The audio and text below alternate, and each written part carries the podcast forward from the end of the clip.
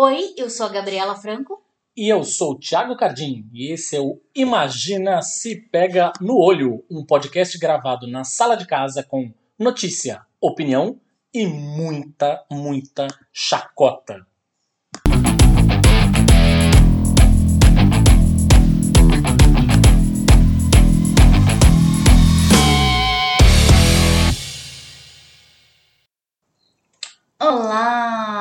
Dia, boa tarde, boa noite, nossos queridos zoiudinhos, ou imagina se pega no olhers, como o Thiago gosta de falar. Eu acho muito comprido esse, esse apelido, assim, para os nossos zoiudinhos. É que é jovem.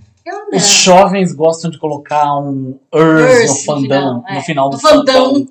No final do seu fandão. A gente tá com, aliás, uma pesquisa lá no. Se você segue a gente no Twitter, faz favor, se não segue, Faz favor de seguir. Faz favor de seguir. Entra lá no Twitter. A gente fez uma enquete para tentar descobrir onde vocês escutam o, os seus podcasts favoritos. Enfim, imagino que o Imagina se pega no olho esteja entre eles. É, mas aí, para a gente entender um pouco melhor dos hábitos de consumo de podcast, a gente traz aqui para vocês os resultados na próxima semana. E aí, na outra semana, a gente vai fazer a enquete de como vocês querem ser chamados. Aí o, o fandom vai decidir como fandom. quer ser chamado. Exatamente. É, mais, mais uma semana, aqui estamos mais uma semana, né? Aqui, agora estamos no mês de outubro. Mês de outubro. Já é. falta, é. gente, falta praticamente três meses para acabar o ano. É isso. Pois é. É esse o podcast. É isso que eu tenho para falar no podcast. Mas a gente tem. Começa já, porque a gente mora no Brasil, né? Então a gente já começa com o quê? Péssimas notícias. Pois é. É isso. Só o fato da gente acordar todo dia sendo brasileiro e governado, quer dizer, pseudo-governado. Desgovernado. É, desgovernado por esse, por esse desgraçado que tá aí. Inclusive, hoje a galera tá na rua. É, no dia que estamos gravando é, esse podcast. No dia que estamos gravando, que é um sábado, dia 2 de outubro, tem uma galera na rua protestando contra Bolsonaro. Sim, damos todos, todo o apoio. A, a gente ainda não se sente seguro bastante para sair na rua ainda. Mas se não fosse por isso, a gente estaria lá, Sem com certeza. Nenhuma. Mas a gente ainda não, por conta da pandemia, a gente ainda não se sente seguro. A gente não tem realmente saído de casa para nada, nada, absolutamente nada. Então, é isso. E aí a gente começa com a CPI da Covid, que chega no seu momento mais monstruoso você deve estar sabendo, né, questão lá da Prevent Senior. A advogada Bruna Morato, que representa 12 médicos da Prevent Senior, afirmou nesta terça-feira, nessa última terça-feira dessa semana, dia 28, em depoimento à CPI da Covid, que a Prevent disponibilizava tratamento sem eficácia para reduzir custos. Ah, você jura. Enfim. Pois é. Ex-médicos da Prevent denunciaram pressão e assédio constantes para prescrever medicações que eles sabiam que não funcionavam contra a Covid que podiam agravar o quadro dos pacientes. A principal estratégia, na verdade, era confirmar o projeto, era passar informações de que existia um tratamento contra a Covid e que era eficaz, que essa era a finalidade, declarou a advogada durante a, a sessão da CPI.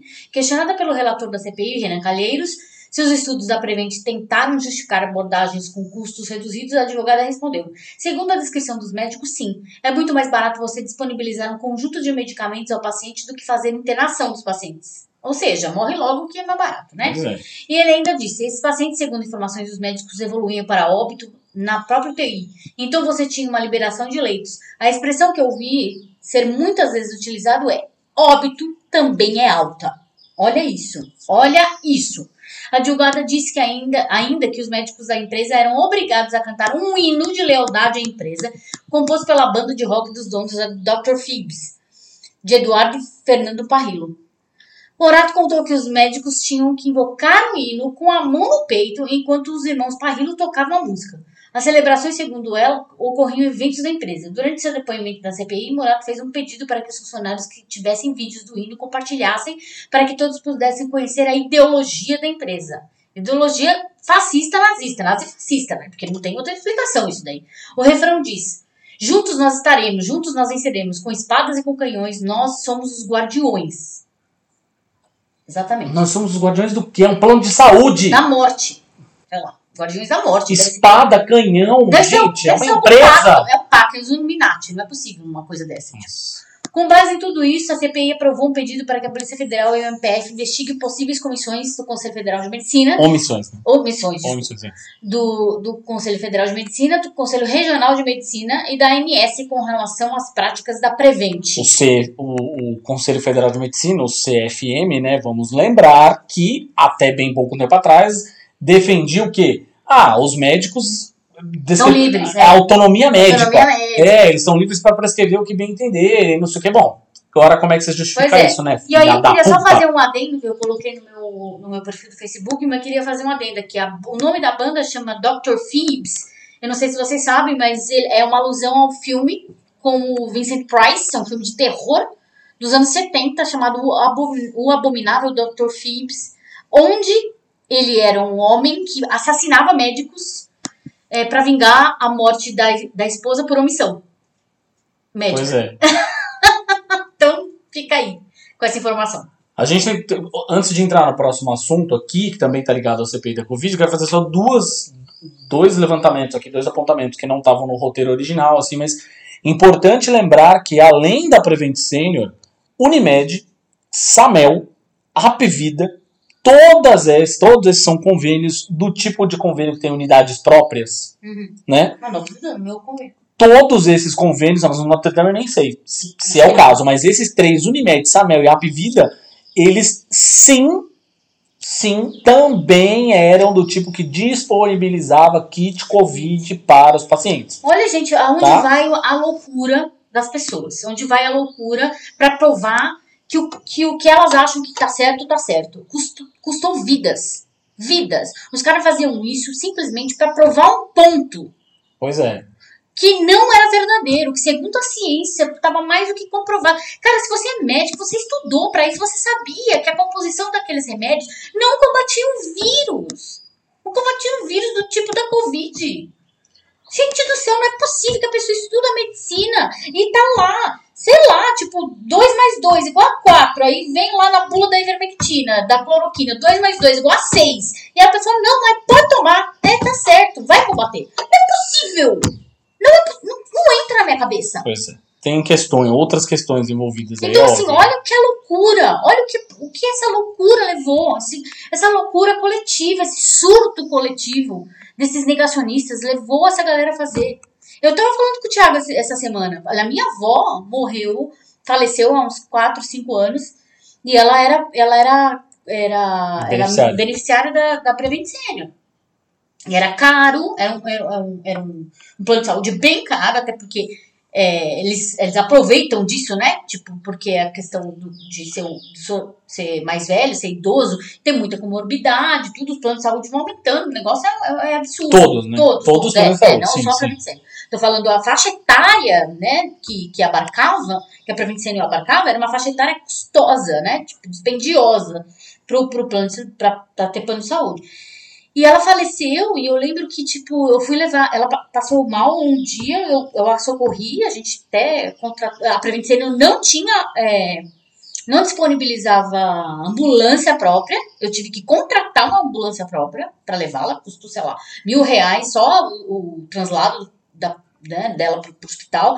Levamos ela pro. pro para aquele hospital, como é que chama? Santa Maggiore, Maggiore. Santa Santa Maggiore, Maggiore, exatamente. Santa Que é o hospital Maggiore. deles. É, levamos ela pro Santa Maggiore e no dia seguinte ela faleceu. E assim, eles não me deixaram ficar com ela. ela foi, disseram que ela foi direto pra UTI. E aí eles não, a UTI você não pode acompanhar, não tem acompanhamento de parente, não tem nada disso. Eles não me deixaram ficar com ela. E assim, vai saber lá Deus o que, que aconteceu, né? Tipo, porque É. agora a gente coloca tudo Com em xeque. tudo, é claro, com tudo isso que tá acontecendo, você já não tem Eu confiança não sei, eu não sei. Será que ela tava a ponto de morrer mesmo? Será? Será que não tinha como, como reverter o quadro? Eu não sei. Aí hoje a gente fica pensando, eu fico pensando num monte de família que também tinha idosos que faleceram na, na Prevent Senior que ficam se questionando agora. E agora, inclu- inclu- inclusive, que não tenham, que não tenham tido qualquer relação com Com Covid. Covid, é, é, como eu falei, foi há cinco anos. Então, tipo, não tinha nem Covid ainda, não tinha nem cheiro de Covid ainda na parada. Mas é isso. Pois é. Tem a outra questão que é importante lembrar sobre a Prevent Senior. A outra, a gente, vocês lembram que a gente falou aqui que os caras tinham duas bandas, né? Ou seja, essa Ah, é, Dr. Phipps Phipps. e tem o Armored Dawn, que o Armored Dawn, o Dr. Phipps é uma banda meio de rock clássico e o Armored Dawn é uma banda de heavy metal. Essa Armored Dawn, inclusive, a gente falou aqui, eles estavam escalados para o Notfest, que é o festival do Slipknot, que eles da banda Slipknot, né, dos Mascarados, eles fazem esse festival em vários lugares do mundo. É, e vai ter uma edição desse festival em 2022, no final do ano, no final de 2022, vai ter uma edição aqui no Brasil. E o Armored Dawn estava escalado para esse festival. A banda foi, a participação da banda foi cancelada no festival. E no dia seguinte, a banda anunciou que estava encerrando atividades. Ah, E encerrando atividades dizendo que é a a banda não tem nenhum viés político. Ah, não, É é. isso. é. Basicamente, tá? Sim. A banda, de novo, que o sabem, vocalista. né, gente? Vocês já sabem que quando a galera falar que ai, não, não, não, nem, nem PT, nem Bolsonaro, a gente já É sabe Bolsonaro. pra, pra onde é, né? Tipo, aquele que fica em cima do muro é incrível. Quando cai do muro, sempre cai pra direita. Impressionante. Bom, por falar em. Voltando ao assunto CPI, né? Por falar em direita, aí o velho da Havan chegou tentando dar show. Numa sessão tumultuada do começo ao fim, o empresário bolsonarista Luciano Hang, dono da Havan, conhecido popularmente como o velho da Havan, prestou mais de seis horas de depoimento à CPI da Covid na última quinta, dia 29, acompanhado de uma.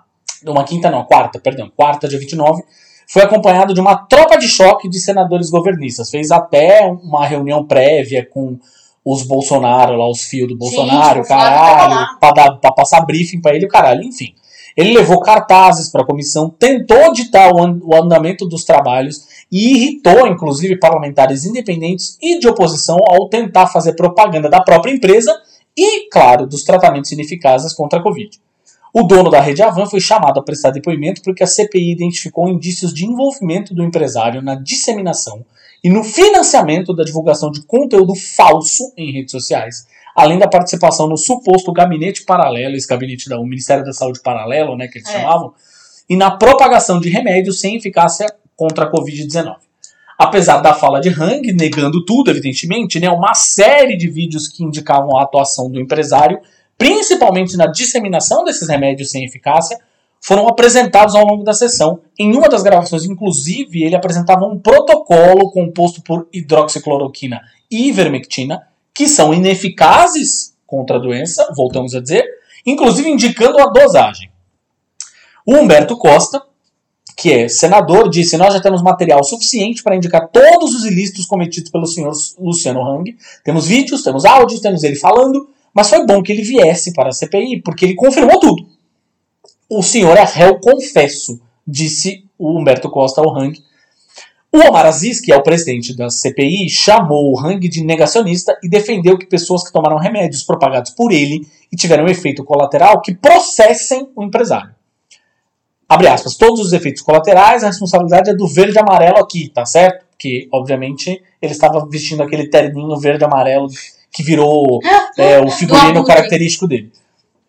Se o Ministério Público Estadual de Santa Catarina atuar em defesa do povo, tem que agir contra esse cidadão. Não é esperar o relatório da CPI ficar pronto, não. Porque o Ministério Público de São Paulo entrou tardiamente, mas entrou. Não dá para esperar, não.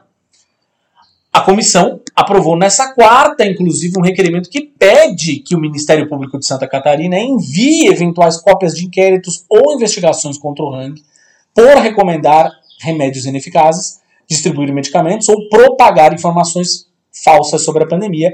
O requerimento também pede que o Conselho Nacional do Ministério Público envie esclarecimentos e cópias de apurações contra eventual omissão por parte do Ministério Público de Santa Catarina diante dos atos realizados pelo empresário. A gente sabe que o Ministério, que Santa Catarina é mais bolsonarista do que É, qualquer foda. outra coisa, né, gente? Bolsonarista, nazista, a gente já tá cansada de ver aí. Pois E eu não tenho medo de falar, não. É um bando de nazista bolsonarista aí. É mesmo, o estadinho chechelento.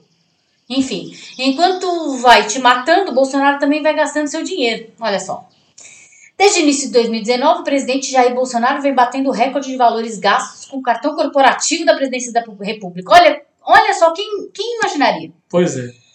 Ao todo, na gestão Bolsonaro, os cofres, públicos já gastaram mais de 50 milhões com essa modalidade de pagamento, usada principalmente para custear viagens do presidente e de sua família e dos seguranças. Levantamento realizado pelo Yahoo mostra que em 2019, o primeiro ano do governo, as despesas da presidência da República com cartão corporativo aumentaram 22% em relação ao anterior. Em 2020, ao ano anterior. Em 2020, o crescimento foi de 35%. Segundo dados do portal da Transparência, a presidência gastou cerca de 20 milhões nessa modalidade de pagamento em 2020. Em 2019, o valor foi de 14 milhões. Só que não, só que não acabou, porque as manifestações de motos, motocicletas, que viraram uma espécie de porto seguro para o Bolsonaro, onde ele encontrou apoio que falta nas pesquisas, de aprovação e de intenção de voto, essas também custam dinheiro. Que saiu de quem? Do seu bolso. Exatamente. Você que não apoia o Bolsonaro, você que apoia, desgraçado. Tá pagando esse filho da puta aí. A, Bolsa, a Folha de São Paulo apurou que, mesmo se contarmos apenas 5 dos 12 eventos feitos até agora, os cofres públicos já gastaram quase 3 milhões com as motocicletas do Bolsonaro. Parte desse valor foi informado pela própria presidência da República, após solicitação da Folha via lei de acesso à informação. Ou seja, ainda colocaram lá, tipo, não tem vergonha de falar, não. Aí vocês estão pagando aqui as minhas motocicletas, seus pau no cu. Na manifestação de São Paulo, que rolou dia 12 de junho, a presidência declarou que gastou 476 mil. Mas como esse dinheiro todo foi gasto? Não sabemos. Né? Será que foi com gasolina? Deve ter sido a gasolina da moto ficou tão é. cara, né? A discriminação dos custos foi censurada tida como sigilosa pela presidência. Do mesmo jeito que ele pôs 100 anos lá de, de sigilo da, da, das, da, carteira, da de carteira, de vacinação dele, para ninguém saber se ele pegou Covid ou não, se ele tá com Covid, se ele, se ele foi re, é, infectado, infectado toda essa questão. Os custos, no entanto, são maiores que isso. Além dos gastos no cartão presencial, manifestações como essa fazem com que os estados também custem as operações. A Secretaria de Segurança de São Paulo, por exemplo, afirma que o ato paulistano custou 1,2 milhão para garantir tanto a segurança do presidente quanto dos adeptos do ato. Foram mobilizados mais de 1.400 policiais, além de drones, bombeiros, viaturas, helicópteros e cães. É isso aí, gente. Então, assim, tá proibido fazer essa merda, porque só é a gente que paga isso. É a gente que tá pagando. E a gente não aprova essas motocicletas. Só que se ele gasta tudo de um lado, aí do outro ele está dizendo que a culpa é do PT. Porque, obviamente, o ah, presidente se eximiu de responsabilidade mais uma vez, ou seja, ele é o presidente da República e ele nunca tem culpa de nada, tadinho, esse alecrim dourado.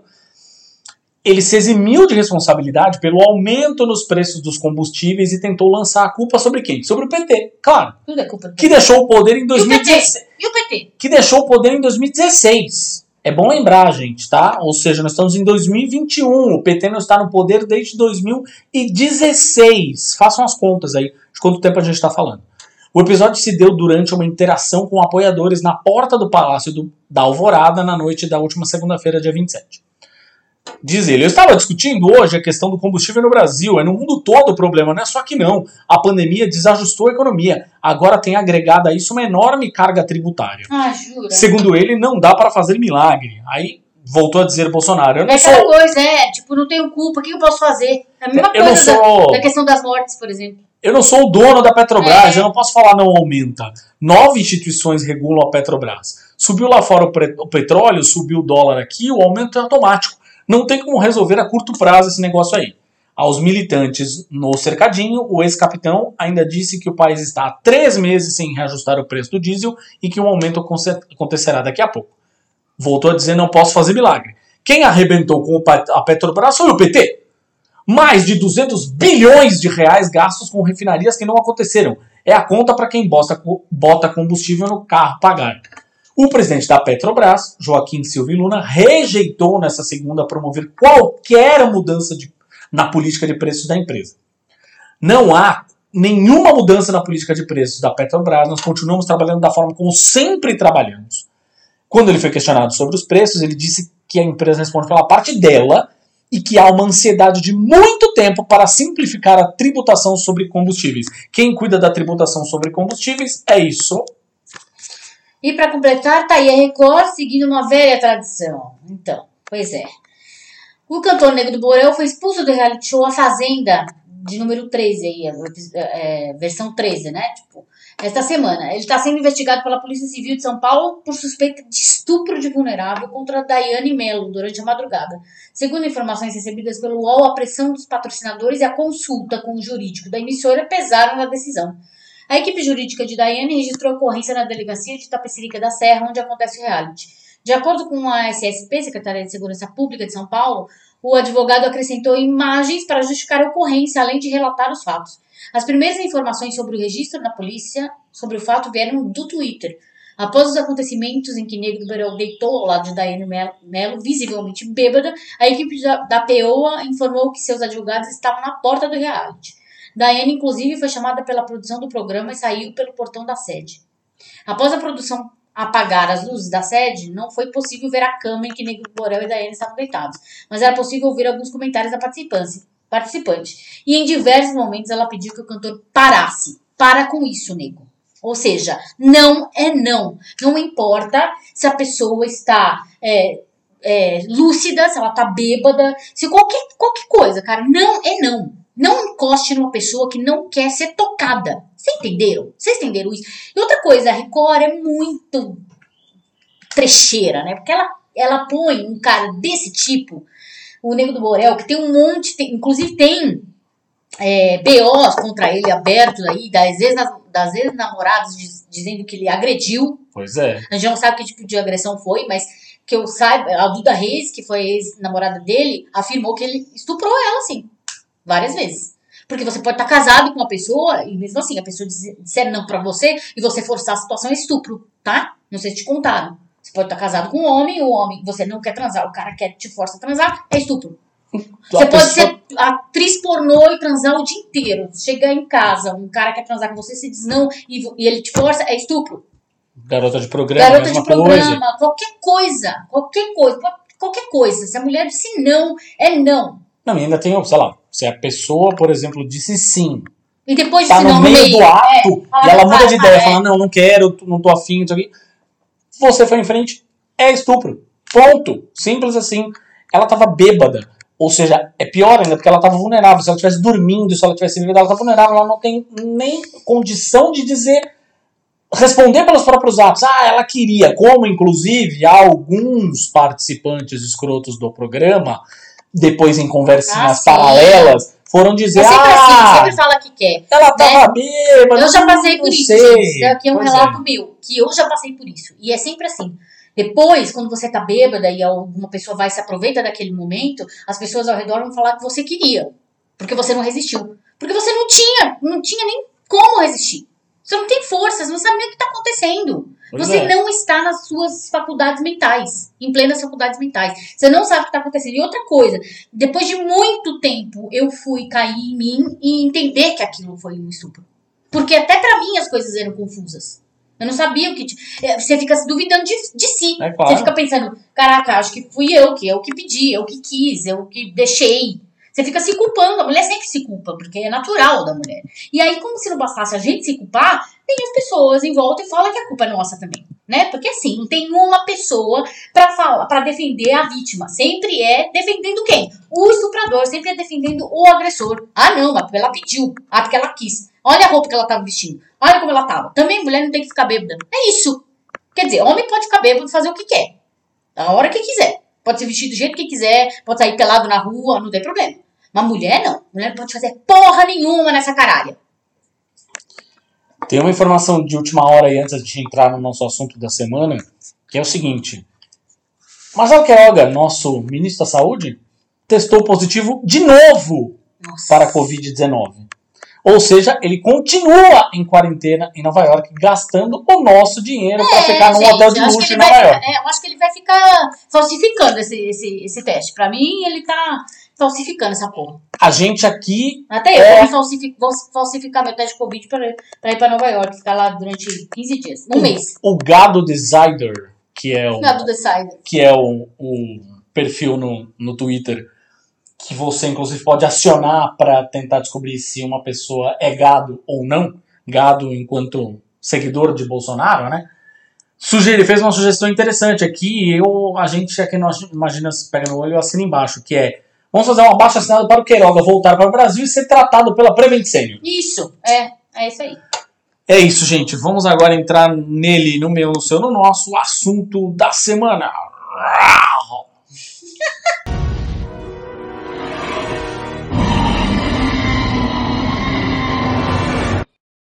Muito bem, um, dois, três, testando, gravando, gravando. O Skype deu o sinal, o Skype que é o, praticamente um participante ativo desse programa, não é? Aliás, patrocina nós, Skype. É, seria bom. É... Isso até a gente encontrar outra ferramenta, né? Porque a hora que encontrar outra ferramenta, aí só pagando, né, Skype? Vamos lá, você. Se você estiver pagando a gente, a gente fala, aparece nas fotos do, do programa com a camiseta do Skype, tá tudo certo. Mas por enquanto é o que tem. É... O mais legal, na verdade, do. Bom, quem ouve o programa sabe que quando a gente faz essa papagaiada com o Skype no começo, quando a gente começa a falar do assunto da semana de fato, depois do nosso giro de notícias, né? Quando a gente começa a falar do nosso assunto da semana e faz a papagaiada com o Skype, é sinal que temos convidado especial. E o mais legal é que os convidados dessa semana, são dois, é, a gente. Na verdade, eu já tinha falado com a Gabi algumas vezes da gente trazê-los para trocar uma ideia, porque foi, na verdade, um dos papos mais legais que eu tive, assim, de longe, talvez seja os, os dois programas mais legais que eu tive é, no Asterisco, no antigo podcast que eu tinha, na época da Central 3, né, com, com o Judão, com a turma do Judão. É, de longe foi um dos programas mais legais que a gente teve, assim, todo mundo saiu absolutamente encantado da gravação, a gente escutou, reescutou muitas vezes, o programa, inclusive, deu uma baita repercussão bacana, as pessoas vieram falar com a gente muitas vezes. E aí, eu já tinha falado com a Gabi da gente tentar trazê-los para uma conversa, só que aí começaram uns assuntos rela diretamente relacionados ao dia a dia deles. E aí eu falei, putz, então agora o que era uma ideia a gente tem que transformar em realidade já, porque vai fazer mais sentido do que nunca. É, eu vou fazer o contrário dessa vez, antes de fazer uma introdução do assunto, porque acho que é importante o assunto, inclusive, eu jogar na roda e eles mesmos explicarem um pouco da história, mas antes até de falar do assunto, o grande assunto, né? Eu queria falar dos nossos dois convidados. A gente trouxe aqui os responsáveis pelo canal do YouTube Colecionadores de Ossos. A Aline Gila... Aline, vai me perdoar, mas de novo, eu tenho certeza. Exatamente, o seu sobrenome é uma questão. Eu não gosto de falar sobre o sobrenome das pessoas errado. Já começa por aí, assim. Então, por isso que eu já te peço. É Aline. Guilherme. Como se fala Guilherme mesmo? Guilherme. Ah, Guilherme, tá bom. E o Tito Aureliano, que são os responsáveis pelo Colecionadores de Ossos, um canal muito legal no YouTube Antes que, que vocês... vocês... perguntem, não, não é sobre crime, tá, gente? Tá? não, exatamente. É. é, é, ainda mais que a gente está num, num, podcast e tem toda essa coisa da, da febre dos podcasts de true crime, né? É, não, não é sobre crimes, enfim, muito pelo contrário, na verdade. É um canal sobre paleontologia. Sim. Ou seja, Portanto, o tema do nosso programa de hoje são dinossauros. A gente falou isso no nosso podcast lá no, no Asterisco. Foi uma delícia o assunto. E a gente queria trazê-los. No entanto, a gente, óbvio, vai falar sobre o trabalho de vocês e tudo mais. Vamos falar sobre o Ross do Friends, estou brincando. É...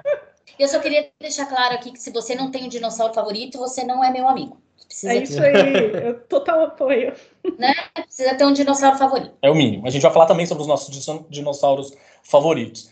Mas eu queria, na verdade, começar antes falando sobre uma figura muito especial, que é o Ubirajara.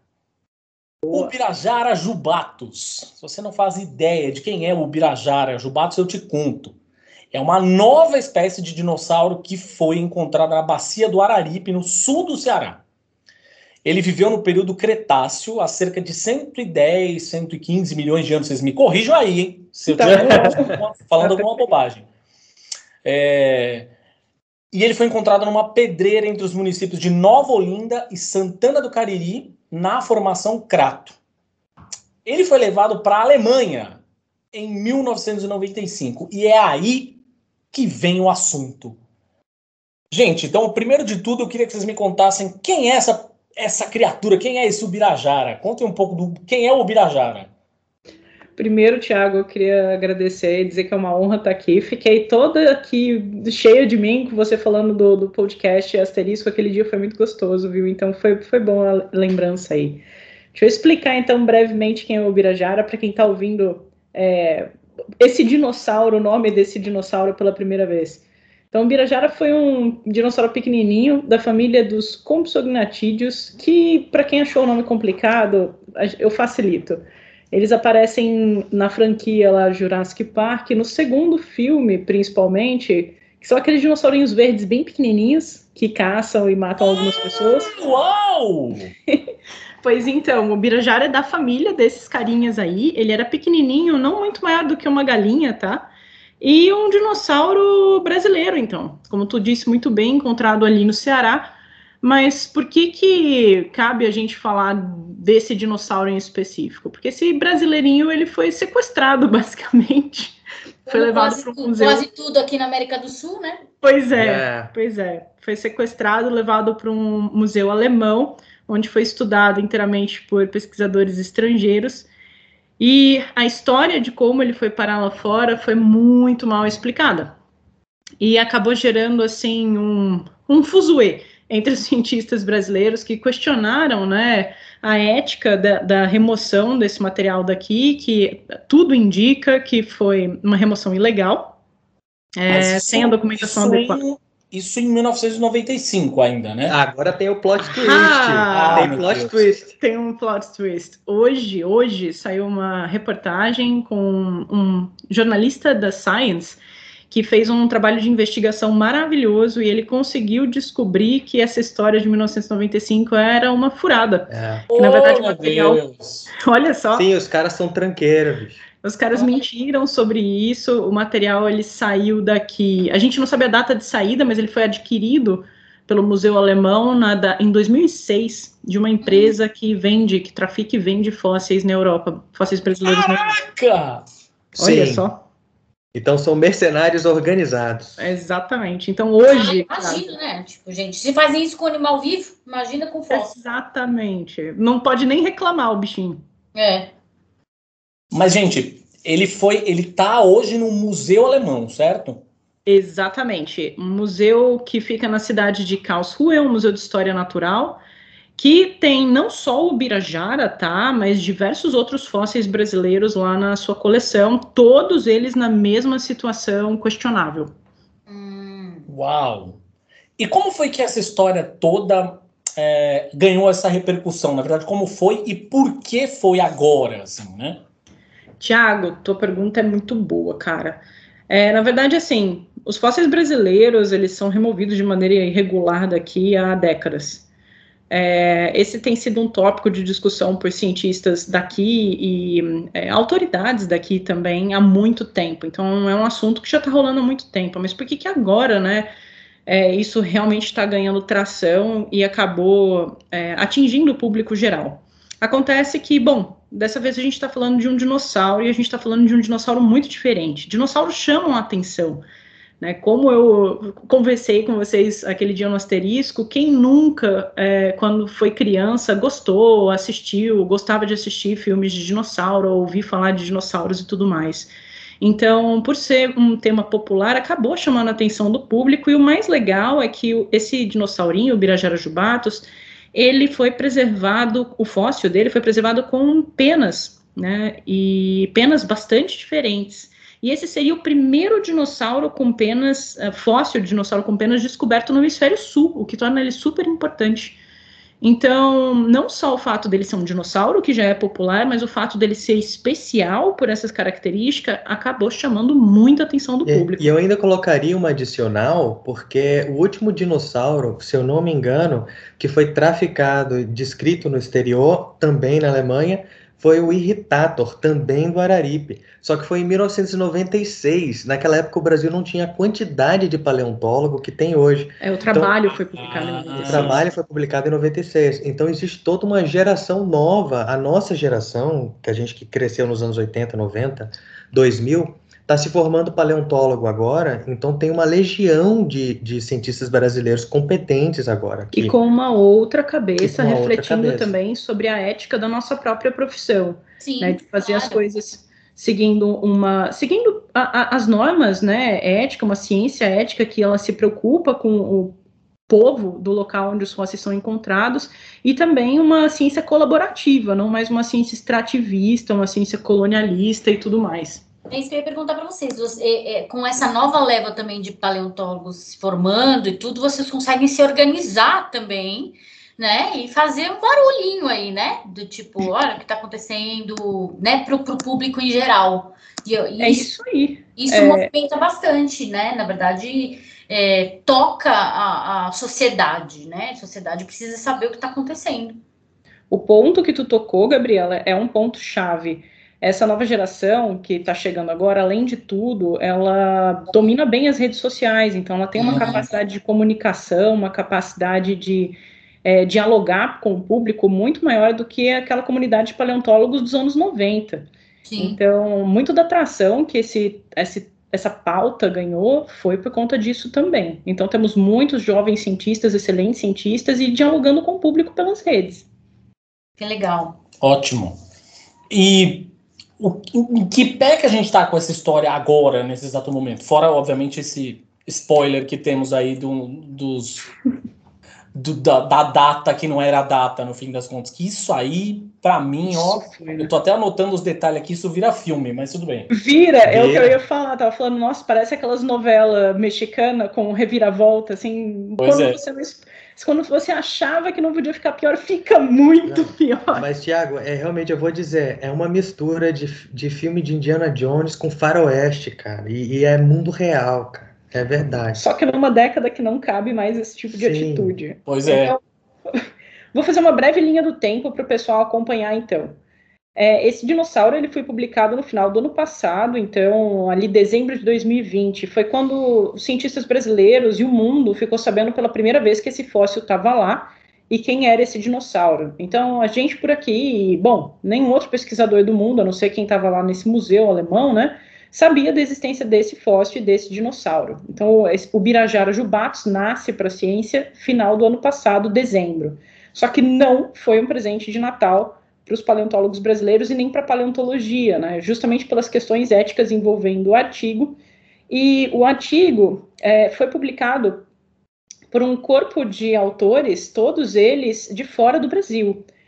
Eu já vou explicar o problema disso, mas o que chamou atenção foram dois autores em específicos que são muito famosos por trabalharem com fósseis traficados. E um deles que, assim, se envolveu em um esquema de polícia federal aqui no Brasil, tá? Porque ele vinha para cá, nos anos 2000 ainda, comprar fóssil abertamente lá na Bacia do Araripe, o que é proibido pela legislação brasileira. É, e esse mesmo cara fez, alguns anos atrás, né, no 2016, na publicação de um outro fóssil brasileiro, alguns comentários extremamente preocupantes, assim, é, palavras dele que os paleontólogos e os cientistas brasileiros não tinham competência para trabalhar com fósseis, por isso que tinha que vir aqui estrangeiro e levar embora mesmo. Ah, e quando questionado, né, por que, que ele não trabalhava com colaboração, ele falou que ele não ia adicionar um brasileiro, um, um, palavras dele, por favor, hein? Um preto, um gay e um deficiente no artigo só para ter um pouco de diversidade. E o isso, cara disse isso. É, isso foi extremamente polêmico gerou assim muitas críticas sobre o trabalho dele e é essa pessoa assim gentil parece um, parece um vilão de Indiana é um, é um perfeito vilão de Indiana Jones isso é, aí. parece um filme de vilão nazista de Indiana Jones. Isso é, mesmo. é perfeito Gabriela. Eu acho que é a melhor descrição. Enfim esse cara ele é um inglês e o outro uh, autor problemático é um alemão e esses dois caras, então, eles estão envolvidos numa série de publicações de fósseis removidos ilegalmente daqui. Em alguns trabalhos, eles inclusive declaram que eles compraram mesmo de, de traficantes de fósseis os materiais. Então, isso já vinha acontecendo há muito tempo. A comunidade científica brasileira já vinha combatendo eles por, eh, pelas vias né, acadêmicas mesmo, mas sem conseguir muito, muita mobilização né, de, de outras esferas. Até que com o Birajara e a nova geração de paleontólogos brasileiros que está colonizando as redes, a gente resolveu fazer barulho. Então, a partir do início de, de, logo depois da publicação do trabalho, ali no início de 2021, a gente se mobilizou pelas redes, começou a fazer um, um, uma série de trabalhos de divulgação sobre essa espécie, sobre a problemática do tráfico de fósseis e o que tinha errado com isso. O legal é que isso chamou a atenção de uma série de jornais e de diferentes tipos de mídia que noticiaram o assunto e uh, tornaram essa pauta, né, tráfico de fósseis, aberta para a comunidade discutir. Então, muita gente fora da comunidade científica se juntou para o diálogo, estava interessado em entender o porquê que não podia, o porquê que era importante esse dinossauro. E, bom, é, só avançando para a gente concluir a história, que era para ser rápida, uh, até que no início de 2021 a Sociedade Brasileira de Paleontologia, então, entrou em... É, fez uma, uma comunicação com o Museu Alemão, solicitando uma repatriação amigável do material frente à, à ilegalidade em que ele foi removido daqui. A Sociedade Brasileira de Paleontologia levou um vácuo de mais de nove meses, tá? Até Uau. que agora dia é, até que agora dia 1 de setembro, um dos representantes do museu, esse pesquisador alemão, é diretamente envolvido com o trabalho, respondeu que não ia devolver o fóssil, pasme, porque o fóssil ele era legalmente propriedade cultural da Alemanha. Hum, ele tinha, como é que fala? Ele tinha dupla cidadania. Ele não tinha nem dupla cidadania, ele tinha tirado. Isso. Ele já, tinha, já era cidadão alemão. É isso. Pois é.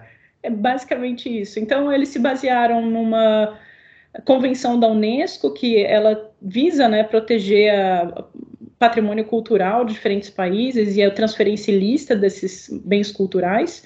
O Brasil é signatário dessa mesma convenção, e por essa convenção um, o, existe um conflito né, entre a interpretação alemã e a nossa. Mas a Alemanha, né, o, o estado onde está o dinossauro hoje, alegou que, como o fóssil teria entrado antes dos anos 2000 lá, hum. é, e que seria antes de deles assinarem a tal da convenção, então o fóssil seria legalmente propriedade do estado lá de Baden-Württemberg, sei lá qual é o nome do estado. Sim, o roubei é meu, é isso. É, é isso, basicamente é isso. Resumo. A gente, a gente está falando de questões legais aqui, só para ficar claro também. É, não é, obviamente, a, a, a, uma loucura desenfreada, assim, né? Ou seja, de fato existe uma lei, né? Existe e realmente, né, é, ao eles afirmarem isso, eles é, eles estão de acordo com a legislação deles. Só que tem um problema, né, um conflito, porque isso passa por cima da, da nossa legislação aqui também, como se a legislação deles fosse mais importante, o que a gente entra então numa esfera do direito internacional. Hum. Mas tem uma outra questão interessante que vale a pena citar, que é, essa lei não funciona como um escudo para eles, porque basicamente essa lei ela permite que voluntariamente a Alemanha, se tiver o um interesse, é, transfira esse bem que cultural é, dela, digamos assim, que é do Brasil, transfira para o Brasil. Basta a boa vontade do Estado. Então eles podem utilizar leis do direito civil deles para retornar esse material sem problema.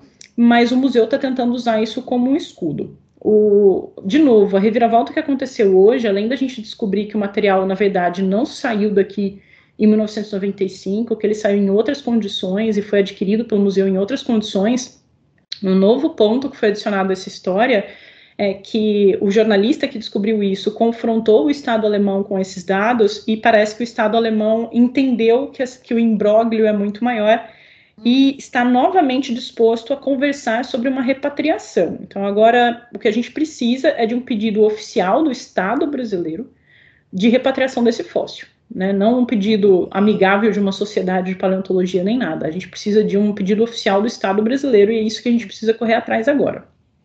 Qual que é, historicamente, assim, é, e científica, né?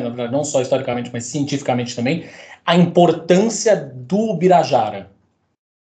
Ótimo. É, bom, eu posso falar um pouco cientificamente, Tito, você me ajuda? Uhum. Então, cientificamente, assim, é, se esse material tivesse realmente saído daqui no início dos anos 2000, ou ali na segunda metade dos anos 90, é, esse seria o primeiro dinossauro preservado com penas do mundo. Só que eles não descreveram na época que esse material saiu daqui. Olha que louco, ele ficou guardado na gaveta desse museu por pelo menos 25 anos. Provavelmente como um, um sinal de incompetência, e agora estou eu falando, porque o outro dinossauros, ele, é, o outro dinossauro que eles tiraram do Ceará era um. Na realidade, foram dois dinossauros retirados.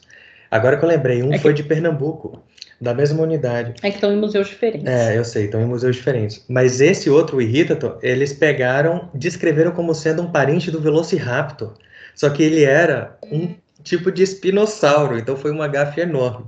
Então, assim, eles se falam superiores, mas eles assinaram a incompetência deles aí. E eu, eu vou dizer que eu acho que o Birajara, uma provocação minha, minha opinião, foi por incompetência que eles não descreveram. Agora, olha só, eu vou dizer uma outra coisa, acrescentando ao que a Aline falou, é muito raro a gente encontrar um dinossauro, somente um dinossauro carnívoro, principalmente um dinossauro carnívoro com tecido mole, coisa além do esqueleto, você ter traço de pele ou de penas, então é raríssimo. E qualquer informação para a gente compreender quais grupos, em quais organismos a gente tinha penas ou tinha mais escamas, isso ajuda muito na compreensão da evolução dos dinossauros é, é, incluindo aves, incluindo os organismos mais antigos.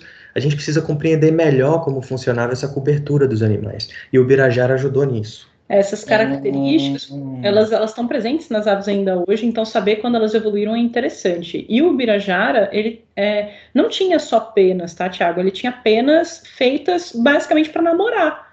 Ele tinha umas penas diferentonas que lembravam assim o formato de lança que hoje estão presentes em algumas aves especiais, que são as aves do paraíso, super enfeitadas, que usam esses enfeites para arranjar namorado.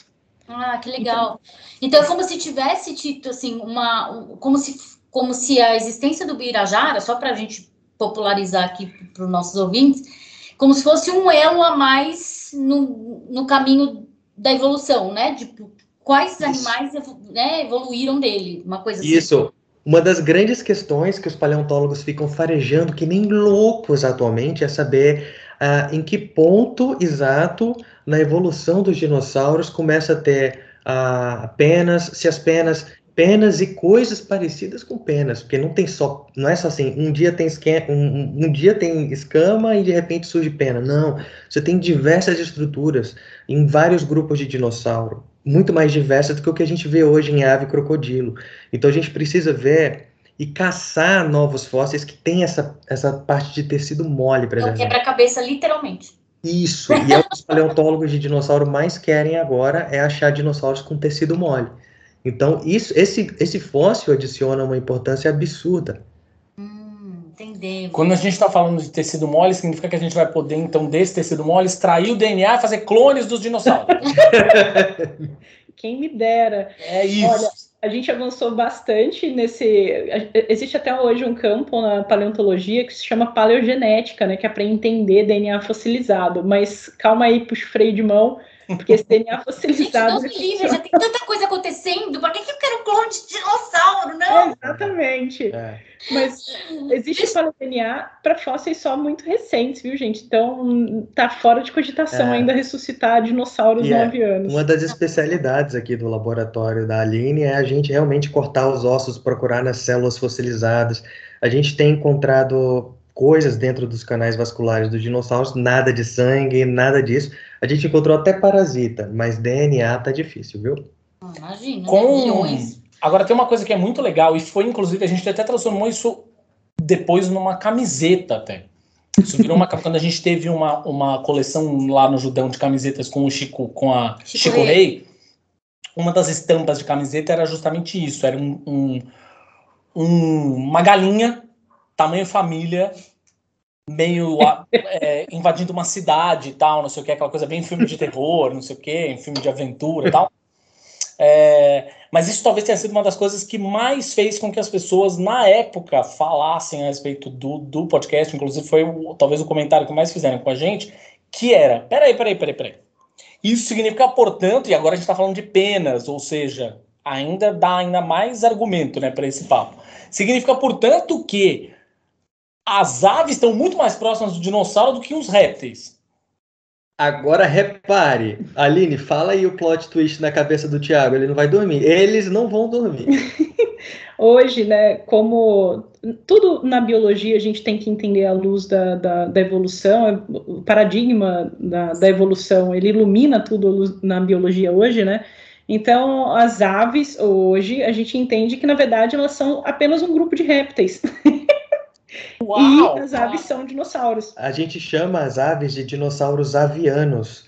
Então, quando a gente está falando do T-Rex, do Velociraptor, a gente está falando de dinossauros não avianos os paleontólogos já dividem assim. Então, o dinossauro que a gente come no almoço é um dinossauro, como os outros. Sacou agora? Eu adoro Explodiu a cabeça? Me traumatizou demais. Não vou mais comer frango, nunca mais. Explodiu? Minha gente, que coisa maravilhosa. É, isso. então, mas isso é mais um erro que a gente vê, né? Tipo, que é, é, é espalhado aí, que é, que é espalhado pela cultura pop, né? Que é tipo Sim. aquela coisa tipo que eles são só ligados a répteis e não. Exato. O pessoal acha muito que dinossauros estão mais próximos de lagartos, por exemplo, uhum. mas na verdade não. Eles estão muito mais próximos das aves. E eles estão, digamos, são um grande grupo que está mais ou menos encaixado ali entre os crocodilos e as aves. Então, que a gente tem que usar esses dois grupos de organismos para entender eles, né? E até estranho falar entre crocodilos e aves, porque e as não aves. Tem nada a ver. É, as aves estão dentro do, do que eles são, né? Estou falando aqui de dinossauros não avianos, vai, para ficar mais fácil. Gente, como foi? Deixa eu falar, vou fazer agora falar de um pouquinho de história, mas não história dos dinossauros, história de vocês. Como foi que vocês chegaram nessa coisa da paleontologia? Como foi que vocês escolheram? Putz, essa, é isso que eu quero fazer para a vida. Uh, em busca do Vale Encantado? Aline, começa a sua história. Adorei. Gente, o Littlefoot me cativou muito, é sério. Então, da minha parte, assim, é, eu comecei a gostar de dinossauro sim com a cultura pop. E eu acho que a cultura pop, por mais que a gente brinque, fala assim, ah, nossa, a gente aprende várias coisas erradas erradas né, com a cultura pop. Não, a cultura pop contribui bastante e ela foi uma das responsáveis por me atrair para minha carreira, tá? É, além disso, eu venho ali do interior de São Paulo e todos os arredores, na minha cidade não, mas nos arredores da minha cidade ocorrem fósseis de dinossauro. Então, tem museus ali pertinho da minha cidade que eu visitava como, quando era criança e que simplesmente fizeram assim a minha cabeça explodir em pensar que dinossauros tinham caminhado onde eu vivia. Então eu morava em Ribeirão Preto, não ocorrem fósseis lá, triste, no interior de São Paulo, mas na cidade de Monte Alto, que é ali pertinho, né, tinha um museu de paleontologia, ainda tem um museu de paleontologia incrível. Ah, aliás, acabei de, de ver aqui que foi descoberto um novo dinossauro lá, ó. O, o, e, um dinossauro com um nome muito engraçado, tá? É, Curupi Ita, Itata. Itata. Que significa, basicamente, não sei se pode aí família, mas significa o dinossauro que do, do duro, porque foi encontrado atrás de um motel. Atrás de um motel, exatamente. que história maravilhosa! Paleontólogos brasileiros não tem limite, tá? Maravilhoso, gente. Mais paleontólogos brasileiros no mundo, por favor. Adoro.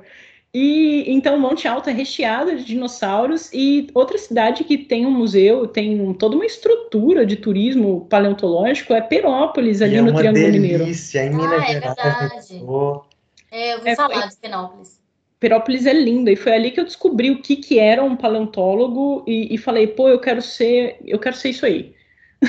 foi assim, pelo menos da minha parte. Conta a história de como é que foi que ele chegou. Ah, é, foi a primeira vez que eu, eu toquei num fóssil. Então, eu conheci um senhor lá que me apresentou um ovo de dinossauro. E eu acho que aquele ovo de dinossauro me capturou para a vida. E, além disso daí, óbvio, Jurassic Park, né, gente? A nossa geração foi muito influenciada, né? No meu caso, eu tava, eu fui criado, nasci em Recife. Eu já não sei como, mas eu já gostava de dinossauro. Também estava em todo lugar, gente. Eu tô começando a rever filme, tudo de dinossauro daquela época. Gente, dinossauro tava em todo lugar. Eles botavam Sim, nossa, lugar. eu fazia, eu tenho, eu tenho filho, né? Tenho uma menina. E, e desde bebezinha a gente comprava dinossaurinho para ela brincar. Sempre foi, tipo, brincava com dinossauro. Ela tinha uma coleção de dinossauros, daquelas que vendem em banca, sabe? Aqueles uhum. adoro. Putz, pois ela é. adorava é, e sabia o nome deles, sabia o pois nome é. de cada um. Então, tipo, isso é muito legal. Pois é. Aí aconteceu alguma coisa que eu fiquei muito viciado. Eu tive a oportunidade de ver o primeiro filme no cinema do Jurassic Park com meu pai, gostei muito. Aí a gente se mudou para um lugar, para Brasília, que não tinha nem nada de fóssil, nada. Mas eu ainda cheguei a ver um, um fóssil no museu lá, de um mesossauro de, do interior de São Paulo, bem bonitinho. E gostei muito. Aí fiquei com essa obsessão, né? Nossa, que coisa maravilhosa. E comecei a estudar, estudar, estudar, e virei. O Thiago tinha brincado, né, antes da gravação, mas eu virei tipo um Ross mesmo, sabe? Aquele cara que desde criança passa direto e fica adulto, já quer ser paleontólogo, é viciado. Mas aposto que você é muito mais legal que o Ross, Chico. Com, Com certeza, certeza, não é difícil, eu jamais faria, eu jamais faria aquelas coisas. O, o Ross é um bundão. Eu não sou bundão feito ele, não, tá? Que bom! é. Então, ah, eu acho que foi isso. Eu sou mais desses caras vissurados. Eu costumo dizer que a gente não cresceu, uma- porque a gente continuou gostando daquilo e insistiu naquilo. Mas eu queria fazer uma pergunta para vocês dois agora, virando o jogo aqui. Pode Vocês fazer. também tiveram aquela coleção de revistas de dinossauros que tinha nas bancas quando a gente era criança? Eu tive. Ah lá. Eu não lembro. Eu tive, eu adorava dinossauro. Eu gostava muito de dinossauro. Eu achava fascinante. Sempre achei fascinante. Eu, bom, eu amo animais, né? E durante grande parte da minha vida, eu tinha certeza que eu ia ser veterinária. Ah. Certeza. Só até que eu fui, até que eu vi um veterinário é, cuidar da patinha quebrada de um coelho. Aí eu não aguentei. Eu falei, não, não.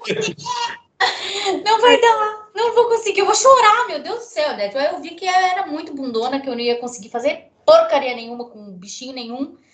Que eu ia precisar de sangue frio e, e no final nem ia ter. Mas eu acho que até hoje, por exemplo, eu já peguei coisas, meu cachorro passar mal e coisas, eu acho que no calor do momento a gente meio que tem essa, Ah, sim. esse sangue frio. Eu já, já consegui, tipo, já salvei meu cachorro, já foi, tipo, coisa assim. Mas eu acho que naquela época, quase, tipo, jovenzinha, adolescente, me escolhendo a profissão, eu, eu não eu dei para trás. Mas não me arrependo de ter seguido no jornalismo, portanto. É, mas olha, eu tô, pensa assim, eu tô com você também. Nunca me agradou muito assim o- esse sangue frio de mexer com bicho vivo, por isso que eu fui trabalhar com bicho morto. É, grita, não sangra. É é realmente muito mais fácil. E eu, eu ia falar, ô, Aline, que esse, eu falei da cultura pop, que sim, infelizmente algumas coisas da cultura pop ainda são passadas de forma errônea, mas porém, é, nós dois aqui fomos altamente impactados pela cultura pop. Pois é. É. É, para ser estudioso. Eu estudo quadrinhos, por exemplo. Se não fosse Aí. quadrinhos Nossa. na minha vida, eu não sei nem o que, que, que eu estaria fazendo aqui, né? Sim. Então, tipo, Exatamente. A, assim, a a cultura cultura pop pop é uma forma de, de divulgação, óbvio. Aham. Vocês, vocês viram os quadrinhos do Dino Hazard que saiu? Não, Ah, fazendo propaganda. A gente lançou, a gente lançou os quadrinhos de, Legal. de ficção científica Com com, dinos dinossauros do, do Brasil, viagem no tempo e tal. Lançou agora. Nossa, passa pra gente, com Opa, certeza. que Tá, delícia. Posso pegar o A endereço gente- e mandar pra vocês. Vamos ver se a gente sorteia aqui, né? A gente Legal. sorteia para os nossos ouvintes, manda pra gente, a gente sorteia. Tá, A gente Com manda certeza. sim. Tomara que Uma- você goste. Vocês, é, no o dia a dia de vocês, vocês descreveriam talvez como um dia a dia que é muito mais próximo do Ross ou do Alan Grant, que é o, o paleontólogo do Jurassic Park? Depende. Uma mistura dos dois. É, depende. Uma mistura dos dois. Fala ali. Não, eu ia falar depende porque a, a vida de campo de um paleontólogo ela acontece por temporadas, né? Então, tem a temporada que a gente realmente passa no laboratório, em congressos, e eu acho que é uma coisa muito mais parecida com o dia a dia do Ross. Mas nas temporadas de campo é uma vida 100% Alan Grant, ou até mais radical, assim, porque fazer campo no Brasil é, é muito menos Nutella do que fazer campo nos Estados Unidos, tá? Então Fazer, aqui é rootzeira. fazer campo no Brasil, fazer expedição no Brasil hoje é como fazer expedição nos Estados Unidos na época do faroeste, entendeu? Aqui no Nordeste, então, nem se fala. É, justamente. É, mas assim, essa- agora que a gente está morando numa cidade capital de novo, que é um pouco longe dos lugares onde a gente tem que coletar fóssil, vai ficar demorado do mesmo jeito. Agora teve um, um período que a gente morou alguns anos no interior, já próximo de localidade, que a gente fazia. Era assim, tipo, era Toda hora semana. do almoço. Vamos, vamos lá, vamos, e ia, e já voltava com, nossa, meia tonelada de material. Então, a proximidade com os locais de escavação ajuda muito mesmo. E fora as temporadas que a gente realmente passa em campo. Então, só dando um exemplo, foi pouco antes da pandemia, né, 2019, a gente passou uma temporada de mais de 45 dias no campo, dormindo em colchão inflável e saco de dormir no chão, banho assim frio ou de canequinha. Catando percevejo do cabelo. É, então é uma mistura. De fato é uma mistura. E isso é uma é engraçado, né? Porque a gente tem, na verdade, uma visão, de novo, é a cultura pop ajuda a, a, a, difundir. a difundir isso, assim, que é uma visão bastante romantizada como uma coisa bem aventura, né? É, é mas é mesmo. É. Para quem bota a mão. É porque tem paleontólogos que ficam mais em, em museus, em laboratórios. É isso que eu ia falar, porque... existem especialidades também, né, gente? Isso. Exato, Gabi, e, exato. E tem pessoas feito a eu que a gente gosta muito da expedição mesmo, de ir atrás, de coletar, de, de a, a, gente é farejador de fóssil então, de, de, novas localidades. Basicamente, existem sim esses dois estereótipos que foram um, mostrados né, na cultura pop. Vamos pegar aqui o exemplo do Alan Grant e do Ross. Eles existem, de fato, na paleontologia. Você tem tanto um extremo quanto o outro extremo, mas também tudo aquilo que está ali no meio. Então, uhum. uh, só é, que assim. A gente tem essa visão muito romantizada de, do cientista, né? Tipo, é verdade. É, até o, por exemplo, o próprio, a gente estava falando de Indiana Jones, até os arqueólogos também, todo mundo acha que, tipo, ah, a gente vai. Todo dia um, você vai para o Egito e não, não é assim, cara. Né? Você passa muito mais tempo catalogando coisas e, e, estudando e no meio de livros do que num campo, praticamente. Com certeza, é. com certeza. E, e outra, ir para campo requer que você tenha uma estratégia montada, a gente gera os próprios mapas, porque tempo é dinheiro. É, e, e, e, e saúde, ter é saída ao campo, né? Tipo. É, tem que, ter, tem que ter tudo contado direitinho, os mantimentos, o combustível, a, a, a avaliação de perigo, Uh, tudo isso tem que estar tá muito bem avaliado para não chegar e descobrir as coisas lá na hora só. E, e para voltar com alguma coisa. Assim. E até é importante né, ter esse papo aqui, ter, falar um pouco sobre isso, porque às vezes muitos jovens sonham com a carreira de paleontologia, mas sonhando só com a parte filé que é mostrada em alguns filmes ou alguns uhum. seriados, né? Não, não sabe toda a dificuldade que tem por trás que sei lá, desde conseguir financiamento, fazer o planejamento, ter que dar aula, porque ser paleontólogo, por exemplo, no nosso país, exige hoje que você ou seja um estudante de pós-graduação ou um professor. Né? Então, ter que dar aula, ter que orientar, são etapas da carreira que eu acho que muita gente não imagina que vai ter que encarar, mas faz parte. E fora, por exemplo, que uh, muita gente uh, vem com uma mentalidade um pouco elitista e acaba se frustrando de ver que o trabalho do, do paleontólogo, não se a pessoa como... não consegue pegar numa, numa enxada, é. Ela não pega numa enxada, ela não pega num martelo para quebrar asfalto, entendeu? Como é que ela vai uh, sobreviver uma semana no sol fazendo isso, sabe? e, e, lidando com a frustração de, de não achar uma coisa dez vezes para achar uma, entendeu? Então, nem todo mundo. A gente viu muitas pessoas desistirem no meio do caminho, ou sequer não, não achar que era digno escavar. Mas se você está no emprego que. Se você está querendo seguir uma carreira no negócio que é de escavar, que requer trabalho braçal, como é que você não quer pôr a mão à obra, né? É, Só para mandar uma mensagem final para a galera sobre esse assunto específico, assim, é, se você quer seguir uma profissão, cara, não seguia por aquilo que você vê na televisão. Vai, conversa com quem trabalha com aquilo, vai até a universidade para conhecer e tal, para não se frustrar depois. É muito, né?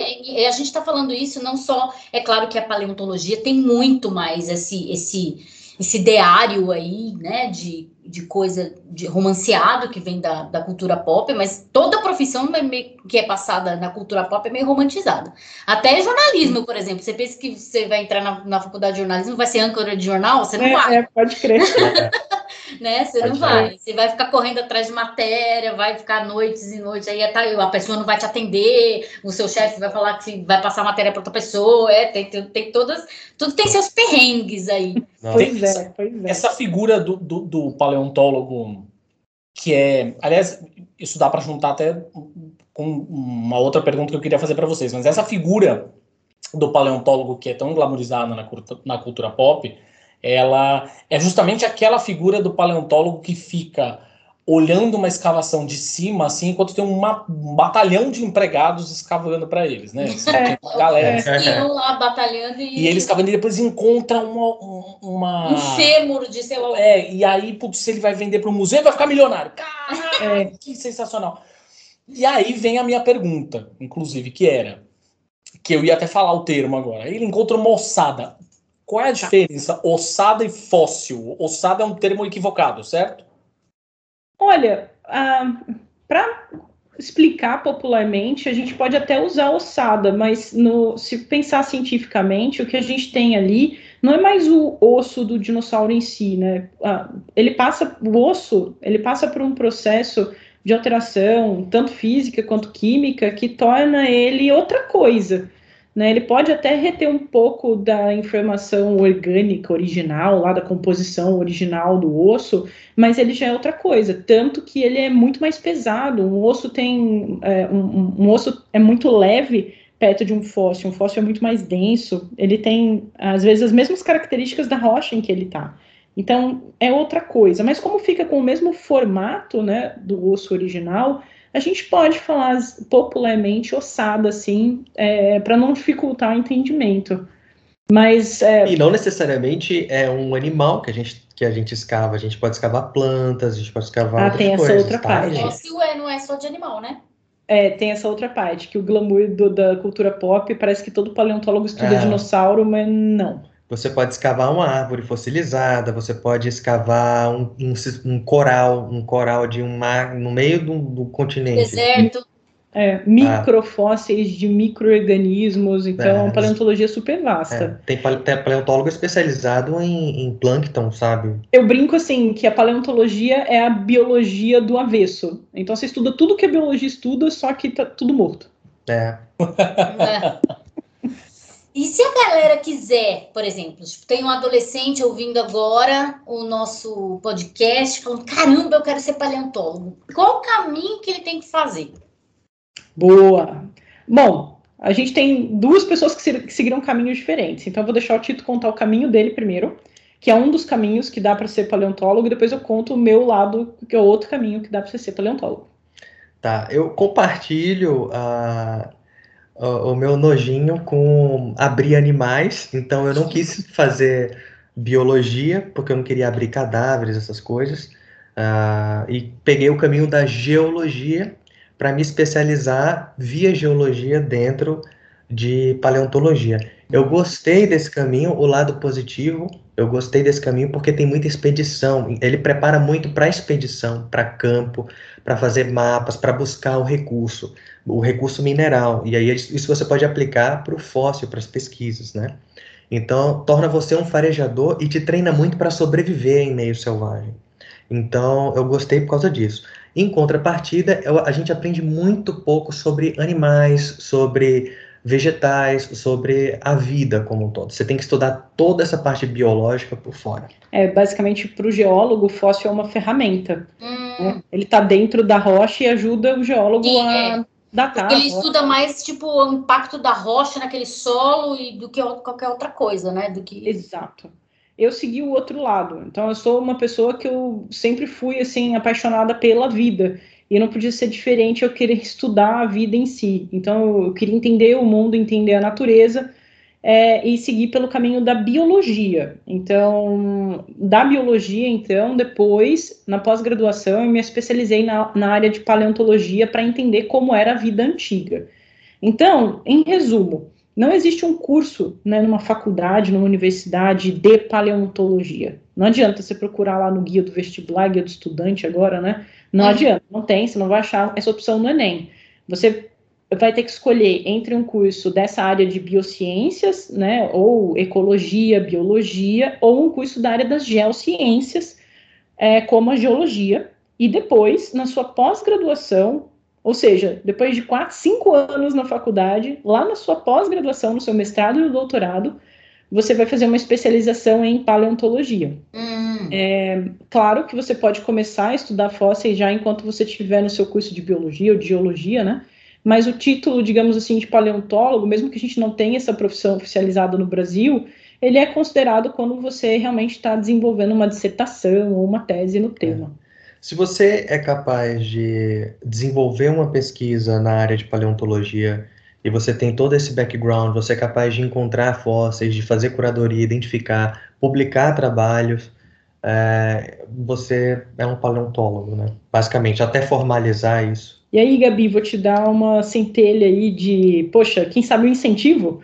É, tem paleontólogos de outras áreas também, tá? Não necessariamente da biologia e da geologia. Tem um excelente paleontólogo brasileiro que ele é jornalista, mas ele é ex excepcionalmente competente, né, dentro da área das biociências e das geociências e consegue publicar artigos é, em boas revistas sobre paleontologia. Bom, então, farejador o jornalista já é, né? tipo, ah, é. vai atrás, né? Tipo, Boa. gosta de, de, de, ir atrás, saber onde está e, e, e, revolver a história, e isso é verdade, isso estava é. no DNA do jornalista. Pois é. E, a, Pode e, aliás, tem uma outra pergunta que acho que também ajuda, na verdade, a, a definir exatamente o que faz cada um. Nós estamos, e vou usar a cultura pop para isso, é, a gente está falando de coisas muito diferentes aqui entre um Alan Grant da vida e um Indiana Jones, até porque o Indiana Jones não é um paleontólogo, é um arqueólogo. arqueólogo. Ah, sim. Valeu, Thiago. É Só para a gente entrar. deixar claro o que, que um arqueólogo faz, o que, que um paleontólogo faz, né? Só para. Boa, vai, Tito. Toda vez que confundem isso na TV, um paleontólogo morre, tem um infarto. morre esmagado por um, um osso. É, é. O paleontólogo e a, os ex-paleontólogos, eles estudam a vida como um todo. Como um todo. Antiga. Antiga, preservada através das rochas como forma de fóssil. Bactéria, planta, dinossauro, sim, qualquer coisa. Sim, qualquer coisa. Dentro de amba, congelado também. O arqueólogo, veja a diferença. Os arqueólogos, eles estudam a cultura humana. E a evolução das sociedades humanas e a evolução das sociedades humanas. Estão mais próximos da antropologia do que da paleontologia. Da geologia. Exatamente. Exato. Basicamente, bem perto das ciências humanas, enquanto a paleontologia está perto das ciências da biológica. É. é. ótimo, ótimo. Você usou uma palavra-chave que eu guardei ela aqui agora, no meu coração, Tito, que é o seguinte: âmbar.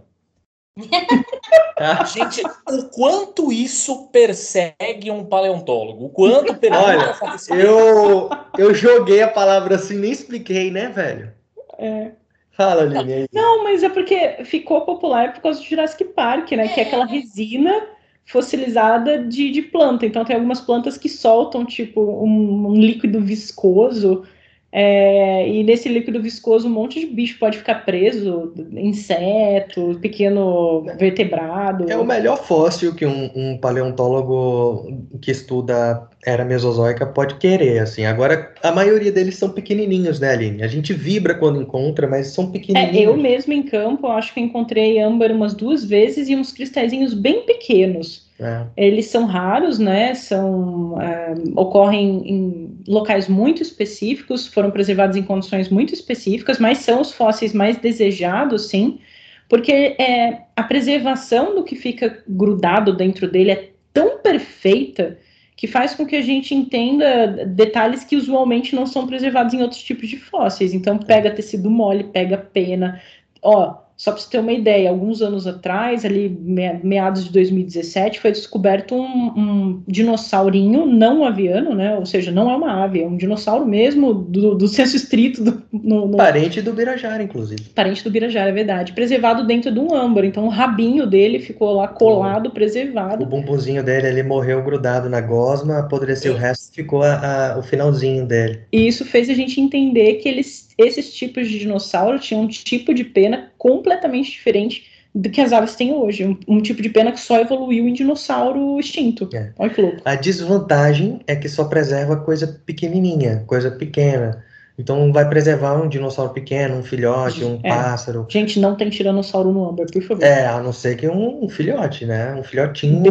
Mas o bebê tiranossauro já era enorme. Já era grandinho, né? É, não tem, não tem mas um bichinho pode ficar, pode ficar tipo, sei lá, um mosquito, talvez.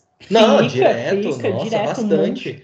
Mosquito você encontra na, na República Dominicana, em Myanmar, você encontra Nos âmbares desses locais. nos né? âmbares desses locais. Inclusive, falando do tráfico de fósseis, é um problema muito sério, porque os gringos ficam financiando mercenário nesses locais que tem âmbares, porque eles ficam atrás dos âmbares, sabe? É como é um fóssil, digamos assim, altamente desejado, Hum, alguns caras eles topam qualquer coisa para ter esses fósseis, né? Porque é, eles são fósseis que rendem boas publicações. Então tem gringo que topa comprar e financiar uma guerra em Myanmar só para poder descrever esse material. Essa é outra polêmica, viu? Sim, Myanmar, o, o país do Rambo 4. Ah, os caras, eles. Aquela guerra civil, a- o golpe militar que teve agora, financiado com dinheiro de amba, cara. Os caras vendem para paleontólogo europeu, para paleontólogo, paleontólogo chinês e assim financiaram o golpe lá. Uau, gente. Eu, eu fiz a, a pergunta do, do, do mosquito, obviamente pela piada do Jurassic Park, né? Mas eu pergunto, na verdade, assim, o o quanto essa, esta questão, na verdade, que, porque eu imagino, com absoluta certeza, vocês acabaram de conhecer, sei lá, vocês têm um casal de amigos, apresentou vocês para um outro casal de amigos, esses são os nossos amigos, o Tito e a Aline, isso que eles são paleontólogos. Pam, pam, pam, mas com certeza a história deve chegar no Jurassic Park em algum momento. Ah, sim. E as pessoas devem Sim. perguntar: se vocês encontrarem um mosquito no âmbar e ele tiver chupado o sangue de um dinossauro, aquele DNA dá para fazer um clone? É a pergunta-chave, né? Sim, é bom que a gente responda mesmo. Vai, Tito. Não, fala, Lili. Gente, não é possível. Foi, pronto, fim. Brincadeira. Vou explicar o porquê. Vamos lá. É, o DNA, ele é uma molécula, assim, em comparação com outras moléculas orgânicas, uma molécula, assim, re- relativamente, relativamente estável. Mas não estável ah, em uma escala de milhões de anos. Para vocês terem uma ideia, o DNA, uma cadeia de DNA mais antiga, uma cadeia considerável de DNA mais antiga que a gente encontrou, tem hum, é, em torno de um é, de, de 100 mil anos. Então, assim, um mais de 100 mil anos, ou seja, um milhão de anos ou mais, é, é praticamente impossível que a gente encontre esse material. E no âmbar, o tipo de fossilização, ele também não, não permitiria que a gente encontrasse esse tipo de coisa, porque o que fica aprisionado dentro do âmbar resseca e resseca de tal forma que essas moléculas aí complexas elas são completamente destruídas. Então, infelizmente, não tem como mesmo. Mas se serve para dar alguma esperança, gente, a ciência avança muito. É, no ano passado publicaram o DNA, os restos de DNA mais antigos que tinham, de fato, em dinossauros. Uma colega nossa que trabalha na, na China conseguiu recuperar e ver que haveria restos de fragmentinho de material genético sobrevivido todo esse tempo, mas não é algo que dá para recuperar É, Hum. assim, e não é de pedacinhos amba. muito pequenos mesmo. Ah, imagina uma cadeia muito longa, assim, que daria para dar a volta no planeta de DNA. Mas assim, um pedacinho minúsculo com algumas bases só, o que é impossível recriar Sim. qualquer coisa com base nisso. Entendi. Então, gente, vamos tirar o cavalinho da chuva aí quanto ao Jurassic Park. Gente, é, não. Peraí, peraí, peraí. Não, não, peraí, mas tem é. uma possibilidade que Opa! não é. Mas Aí. Meu Deus do céu. Tem uma galera, Tiago e Gabi, trabalhando com é, engenharia genética reversa, que basicamente é utilizar o DNA de aves que são dinossauros e tentar recuperar características perdidas na- nas aves atuais. Então, tem uma galera trabalhando com galinhas, tentando recuperar características de dentes, de cauda, ah, transformar penas de volta em escamas. Ao longo da evolução né, desse grupo, muitos eh, dos genes responsáveis por essas características, eles não sumiram, eles só ficaram silenciados. Então, o que esses cientistas estão tentando fazer é reativar esses genes para conseguir as características dinossaurescas, digamos assim, que as aves perderam. Então, a, a galinha, ela é, tá no- ela é um celurossauro, que é o mesmo grupo do Velociraptor, do Tiranossauro e do Birajara. Então, ela tem uma receita ali dentro. É uma receita escondida, silenciada no DNA dela para algumas dessas características. Algumas partes dessa receita estão um pouco destruídas, mas a gente poderia conseguir recuperar né, essas partes que foram perdidas e transformar basicamente uma galinha que é um dinossauro aviano, e um dinossauro não aviano. Isso o pessoal tem chamado de a, o chicken sore, né, a galinha dinossauro. Então, talvez esse seja o método que a gente possa conseguir. Eu, enquanto vegetariano, digo agora para quem está ouvindo, esta galinha que você está comendo, se prepara, hein? Que pode ser que daqui a pouco ela vá te devorar. Vai se ligar. Se prepara. Agora, a pergunta que não quer calar. Gente, para terminar nosso papo aqui, Isso. né? É, que foi uma delícia, é muito gostoso. Desce ficava conversando três horas, assim, a gente, né? Quem sabe agora com essa peste passando, não sabemos quanto tempo isso vai durar. Um dia a gente senta para conversar Chama Ah. Claro. né? Ao vivo. É, mas agora a pergunta que não quer calar. Eu quero saber o dinossauro preferido de cada um. Aê! Ai, meu Deus. Ó, é uma tortura você me perguntar isso. Imagina, imagina. Porque varia ao longo do tempo. É, muda, vai mudando. Tipo, Hum, mas eu acho assim, é, um dos que eu guardo com carinho no coração por causa do filme Dinossauros da Disney, que foi o primeiro dinossauro é, sul-americano que ficou muito popular, né? Por causa desse filme, é o Carnotaurus, que é um dinossauro argentino. Hum, Então eu me senti representada e aí eu guardo ele com muito carinho no coração. e o seu, Tito?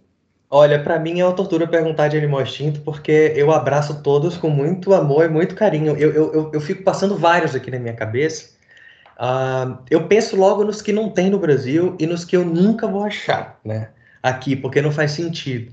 Eles são raríssimos. Por exemplo, eu vou dizer, se eu tiver que escolher, eu diria aqueles dinossauros cabeça dura do grupo dos paxefalossauros que dão cabeçada.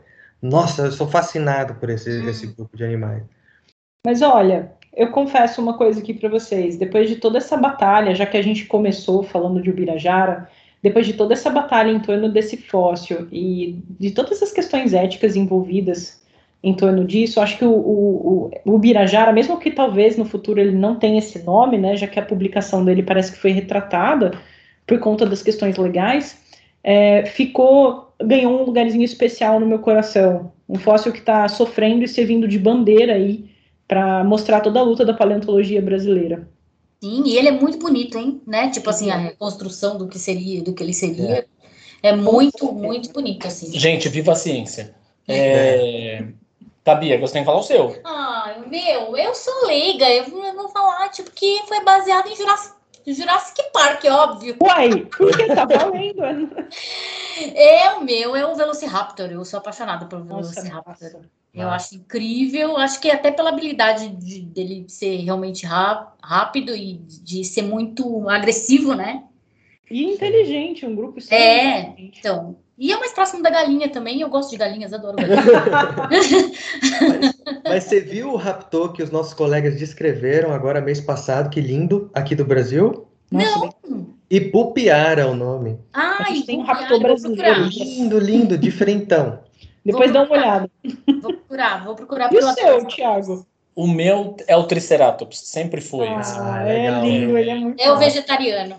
É, eu sempre gostei dos, dos- dos dinossauros herbívoros, mas é, eu, sempre, eu gostava muito do, do, do Triceratops por causa de um desenho animado que era os Dinosaurs, que era um desenho que tinha uns dinossauros antropomórficos. Assim. Nossa, bicho, nossa, que Eu tinha- nostalgia. Eu tinha boneco disso, eu tinha também boneco tinha. disso, cara. E eu- Nostalgia. eu- e- pois é, e qual foi o ponto? Eu tinha, na verdade, vários deles de borracha, assim, né? Eles eram os bonecos da Gulliver, eram de borracha. É, de borracha, eu lembro. Tinha o Rex, que era o dinossauro líder dos, dos malvados lá, que era o dinossauro vermelho, tinha o Bonehead, enfim, tinham todos. E o único que não tinha, pelo menos eu nunca encontrei, pelo menos era justamente o Triceratops, que eu adorava. Então ficou essa coisa meio nostálgica na minha cabeça de, putz, aquele. Ah, você conseguiu Ó. o boneco depois, Thiago, ou não? Eu sempre não consegui, não consegui. Ah, sacanagem. Oh, Tem que ir então, atrás dele, na verdade. Deve ter algum colecionador que tenha, não é possível. Ô, turma É. que ouve esse podcast, façam-me o favor. É, Encontrem mas- esse boneco do Thiago. mas os bonecos dessa linha são raríssimos de encontrar. até São, são Egito. mesmo, são mesmo. Poxa. Olha só, o, se você gosta de Triceratops antropomórfico, então você deve gostar muito do Kung Fury, o Triceratops. Ah, sim, claro! Sim! Claro, é maravilhoso, maravilhoso. É incrível. Gente, é, uma última coisa antes da gente pedir para vocês fazerem um jabá de vocês. alguém que queira de fato ajudar nessa, nessa questão relativa ao Ubirajara, existe um jeito? Assinar uma petição, alguma coisa assim? Boa, Tiago. Tem várias formas de ajudar, tá? É, existe uma petição rolando que vai ser entregue. O Ministério Público a gente já sabe que está atuando no caso, está investigando o caso e montando todo o arcabouço jurídico é, necessário para solicitar o retorno, né? Mas uma pressão pode agilizar tudo isso. Então, esse abaixo assinado vai ser entregue ao Ministério Público e também vai ser, a gente vai imprimir as assinaturas e entregar tanto para o Museu Alemão e o Estado Alemão onde está o dinossauro, quanto para algumas autoridades brasileiras que podem agilizar o processo.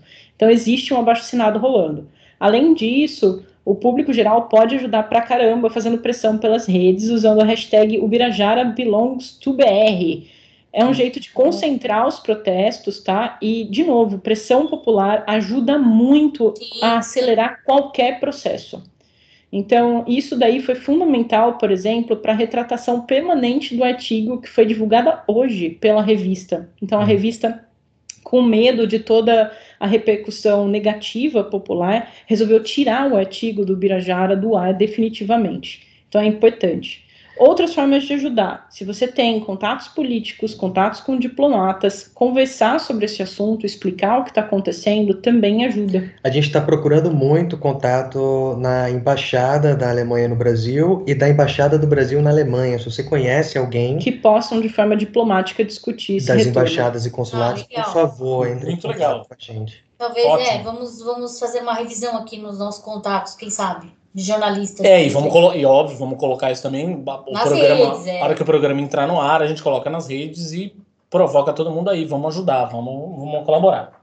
E a gente... parte, só para dizer assim, o que, que a gente está fazendo, né, para não pensar que os cientistas brasileiros estão parados, a gente está tentando por todos os canais que a gente tem alcance é, negociar essa repatriação da forma mais amigável possível. Então, conversando com instituições e via Sociedade Brasileira de Paleontologia e tudo mais. Então, tem muita é. coisa sendo feita, tá, a gente? gente? já conseguiu ter muitas vitórias com a França. A, a França parece ser um, uma nação muito mais cabeça aberta para outros povos. É. Eu acho que a gente compartilha essa cultura latina, talvez. Então a gente sei. já teve fósseis repatriados da França no passado, a gente aprendeu como fazer o caminho, a gente pode usar esse mesmo diálogo, essa mesma experiência com a Alemanha. Ah, ótimo. Ah, legal, legal. Gente, muitíssimo obrigado. Gente, adorei, adorei. queria vou adicionar você nas redes, vou, vou, ficar ligado em tudo que vocês falaram. Eu queria pedir justamente isso, assim, é, é, onde as pessoas encontram vocês agora, né, nas redes sociais, o endereço do YouTube, do canal de vocês no YouTube, enfim. Beleza. É, além do nosso canal no YouTube, que vocês encontram buscando por colecionadores de ossos, é, a gente também está em outras redes sociais, né? A gente tem desde página no Facebook, olha que cringe, até no Twitter, no Instagram e tudo mais. Vocês podem procurar pelo mesmo nome que vocês encontram, mas vocês também podem me acompanhar falando um monte de besteira e muito sobre ciência no meu Twitter pessoal, que é arroba e do Tito também, que é arroba Tito underline Aureliano. Isso. E a, ao lado dessas coisas do Colecionadores de Ossos, vocês gostam de Jurassic Park, de ficção científica no meio. Para essa parte de divulgação de ciência brasileira, a gente tem também uma franquia chamada, eu no caso, é Dino Hazard, que tem jogo de videogame, quadrinhos, Olha. livros. É como se fosse um Jurassic Park do Brasil. Colecionáveis, bonecos. Colecionáveis, é, bonecos, miniaturas colecionáveis de dinossauros do Brasil. Então, esse tipo de coisa. Então é só procurar. Pode crer, eu lembro, que, eu lembro que quando a gente fez o primeiro papo no Asterisco lá atrás, vocês estavam justamente no processo de financiar esses, esses Oi, colecionáveis. Isso, é isso Justo. Mesmo, exatamente. Então tá ampliando muito e a gente tem ah, aberto novas fronteiras para um público diferenciado, assim. Ah, consumir mais a ciência brasileira, sim. Então, é tudo, brasileiro e estrangeiro. Inclusive. Tudo envolvendo paleontologia do Brasil. Então, nos colecionáveis são dinossauros brasileiros, no jogo são criaturas pré-históricas do Brasil, nos quadrinhos é uma viagem no tempo para o passado do Brasil. É tudo falando sobre a nossa ciência BR. É. Muito bom. Gente, muitíssimo obrigado e vamos entrar nessa onda também do Birajara Belongs to BR para a gente poder. É isso aí. Oh. Hashtag Birajara Belongs to BR. Eu queria agradecer muito vocês pelo convite. Foi um super prazer estar Foi aqui falando com legal. vocês. Eu podia passar assim uma tarde inteira conversando e pri- principalmente agradecer vocês por apoiarem essa causa, é, defendendo a ciência nacional, defendendo todo o trabalho que os cientistas brasileiros fazem e ajudando a ampliar a voz aí do Birajara pertence ao Brasil. Valeu, viu, gente? Obrigado pela valorização. Imagina, gente. Obrigado, Obrigada a Ela. vocês, gente. Muito bem. Que isso? Dicas culturais da semana. Nossa, Thiago, tá cada vez mais bizarro essa- essas dicas culturais. Coitada das pessoas. Não pensar que deu algum problema no áudio. Ah, enfim, é, as nossas dicas culturais da semana é, não é nenhum filme ou série ou gibi com dinossauros, embora você possa ter feito anotações aí, né? A respeito, tá, tá tudo certo. é, de coisas que a gente falou ao longo do papo, mas o filme da semana é Free Guy, Que é que como... ganhou um subtítulo, na verdade, aqui no Brasil, né? É Assumindo claro. o controle. Ah, porque tem que É. ter, não pode ser tudo em inglês. Ah, não sei se vocês sabem, mas existem existe aí um padrãozinho de que o título, quando para português, não pode ter ser só em inglês. Tipo, não pode ser, free guy. Eu estou aqui defendendo a categoria das pessoas que dão o título dos filmes em inglês. Para os em português, os filmes em inglês. Enfim, é, Free Guy é um filme novo com o Ryan, Ryan Reynolds, Reynolds. O é, Deadpool, né? Caso você não tenha ligado o nome à pessoa, é, é dirigido pelo Sean Levy. pelo Sean Levy, que é um especialista em comédias pastelão. Inclusive, o Sean Levy é, é, dirigiu muitos episódios de Stranger Things, não sei se vocês sabem. Ah, sim, é. Ele, o- ele é parceiro lá dos irmãos do Fry. É, enfim, esse filme é um filme super divertido. Que eu a gente achei tava. demais, achei incrível o filme, bem sessão da tarde. Aí a gente tava Super esperando pra gostoso. assistir, inclusive. Que é um filme basicamente sobre um. Um jogo. Na verdade, um jogo desses. é, Francamente inspirado em É, eu acho que é uma- é- o jogo parece uma mistura de GTA com Fortnite, Fortnite. assim, né? É, mas é um jogo que é uma. De um, um jogo de cenário aberto, enfim, e que os, os jogadores basicamente estão armados até os dentes e podem fazer tudo o que quiserem no jogo. É um tal, jogo onde você praticamente é só. É tipo um GTA. Você só entra no jogo pra bater pra na pessoa. barbarizar, assim, É. Pra bater na pessoa, roubar, fazer tudo, que você, Atirar e tudo. fazer tudo que não pode fazer na vida real. Mas o que acontece é que o Ryan Reynolds é um NPC desse jogo.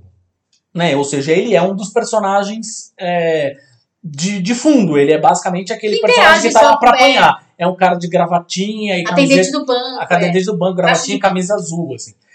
Em um determinado momento, ele adquire consciência. É, é ele adquire A graça do filme é essa. Ou seja, ele adquire uma consciência. Uma é. inteligência artificial adquire uma consciência. Que depois aí- vocês vão entender por que, que ele o que, que aconteceu, enfim. Mas, em resumo, é um filme bem, bem divertido.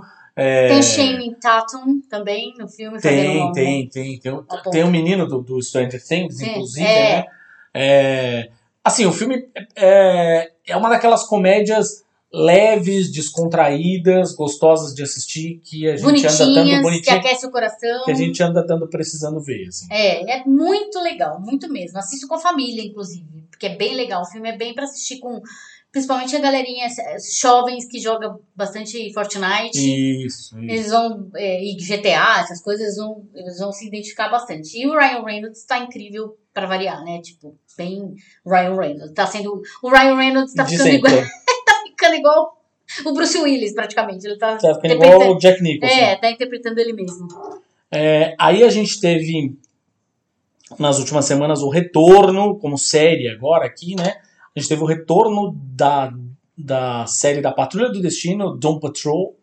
É, Que tá cada vez mais bizarra. é, tá bizarra, cada vez mais bizarra, louca, bizarra. assim, é muito bom. E essa terceira temporada que a gente tá assistindo agora é, já tá inclusive disponível no. um episódio por semana, evidentemente, mas já tá disponível no HBO Max. Então você não precisa nem mais agora recorrer a meios ilícitos. Você pode assistir no HBO Max.